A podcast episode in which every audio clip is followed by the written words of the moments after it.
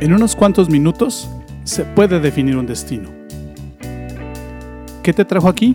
No lo sé.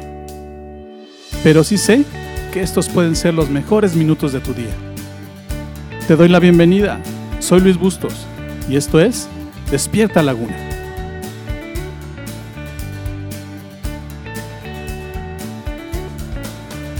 ¿Cuál crees que es la enfermedad que menos se detecta, pero que a la vez es la que más daña tu mente y emociones?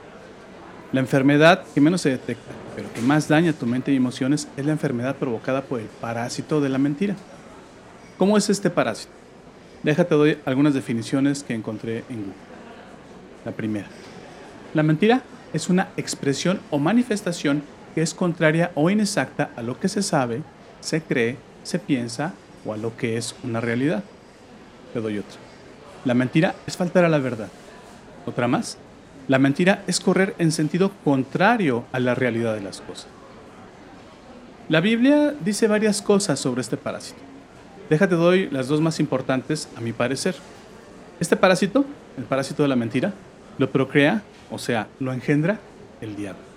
Juan 4:88 dice así, ustedes son de su padre, el diablo, y les gusta hacer las maldades que el diablo quiere que hagan. Desde el comienzo, él fue un asesino y no tiene nada que ver con la verdad porque no hay verdad en él. Cuando dice mentiras, habla de lo suyo porque es un mentiroso y padre de la mentira. ¿Qué otra cosa dice la Biblia acerca de la mentira? Este parásito te aleja de Dios. Romanos 1.25 dice, cambiaron al verdadero Dios por, una, por uno perdón, de mentir. Adoraron y sirvieron a la creación en lugar de adorar y servir a Dios, el Creador, a quien sea la honra para siempre. Tómanos. Este parásito está hecho para alejarte de Dios, de sus propósitos y bendiciones para ti. En esta ocasión, te voy a enseñar sobre este parásito y lo que provoca en tu vida. También te voy a ayudar a identificar si estás infectado por este y finalmente te daré varios consejos para que sepas cómo cuidarte y curarte de este parásito y para que no te vuelvas a enfermar.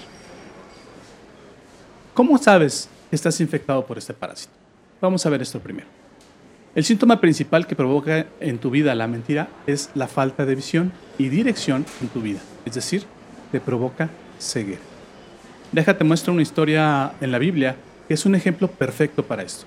Esta historia está en Hechos capítulo 13 del verso 4 en delante. Te lo voy a leer.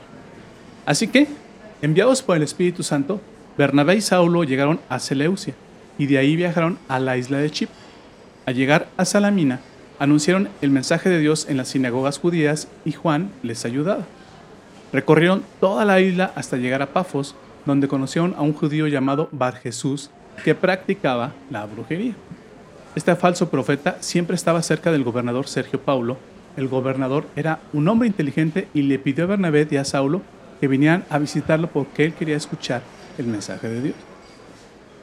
En esta historia hay un hombre llamado Sergio Paulo que era el gobernador y que buscaba la verdad, pero lo hacía en el peor lugar con la persona equivocada. Es decir, él tenía un hechicero y muy seguramente era su consejero. El verso 8 dice, pero Elimas, el mago, pues así se traduce su nombre, trataba de evitar que el gobernador creyera en Jesús. El gobernador, otra vez, Sergio Paulo, tenía un pequeño problema no comprobaba si lo que le decía el hechicero era verdad. Se iba con la finta de lo que éste le decía. Por ejemplo, sus nombres eran una máscara para engañar. Bar Jesús significa hijo de Jesús. Él no era hijo de Jesús. Y Elimás significa sabio. Tampoco era sabio. Ninguno de estos dos nombres que él tenía decía la verdad acerca de quién era este hechicero y de sus intenciones. Otra cosa más que puedes ver en esta historia. El gobernador Sergio Paulo no se daba cuenta que la verdad del hechicero lo estaba, le estaba nublando su visión y lo estaba sacando de cuadro. No le permitía ver. ¿Qué es estar fuera de cuadro? Checa lo que dice este verso. Está en Apocalipsis 22, 14, 15. Dichosos los que lavan sus ropas para tener derecho al árbol de la vida y para poder entrar por las puertas de la ciudad.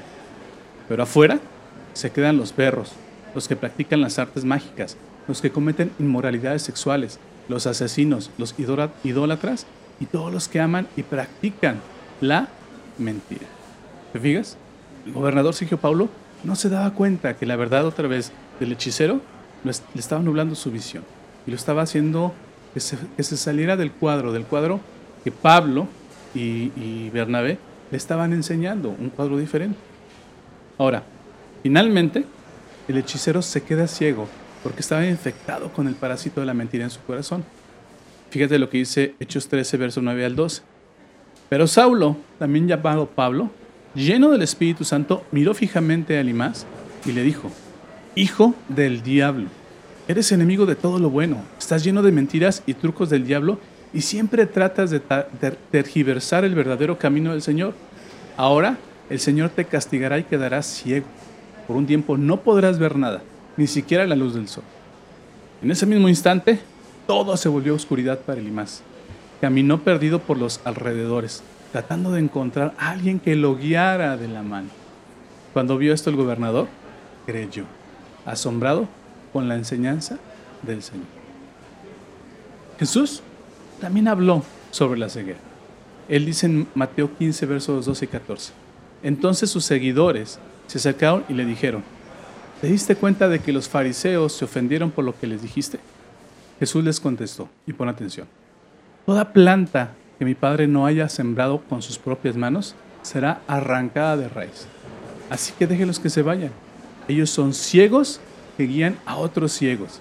Y si un ciego es el guía de otro ciego, los dos van a caer en un hoyo. Entonces, ¿qué te estoy diciendo? ¿Te das cuenta?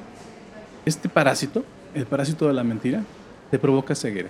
Y te provoca ceguera, como te dije hace rato, acerca de algo muy especial. Este parásito está hecho otra vez para alejarte de Dios, de sus propósitos y bendiciones para ti.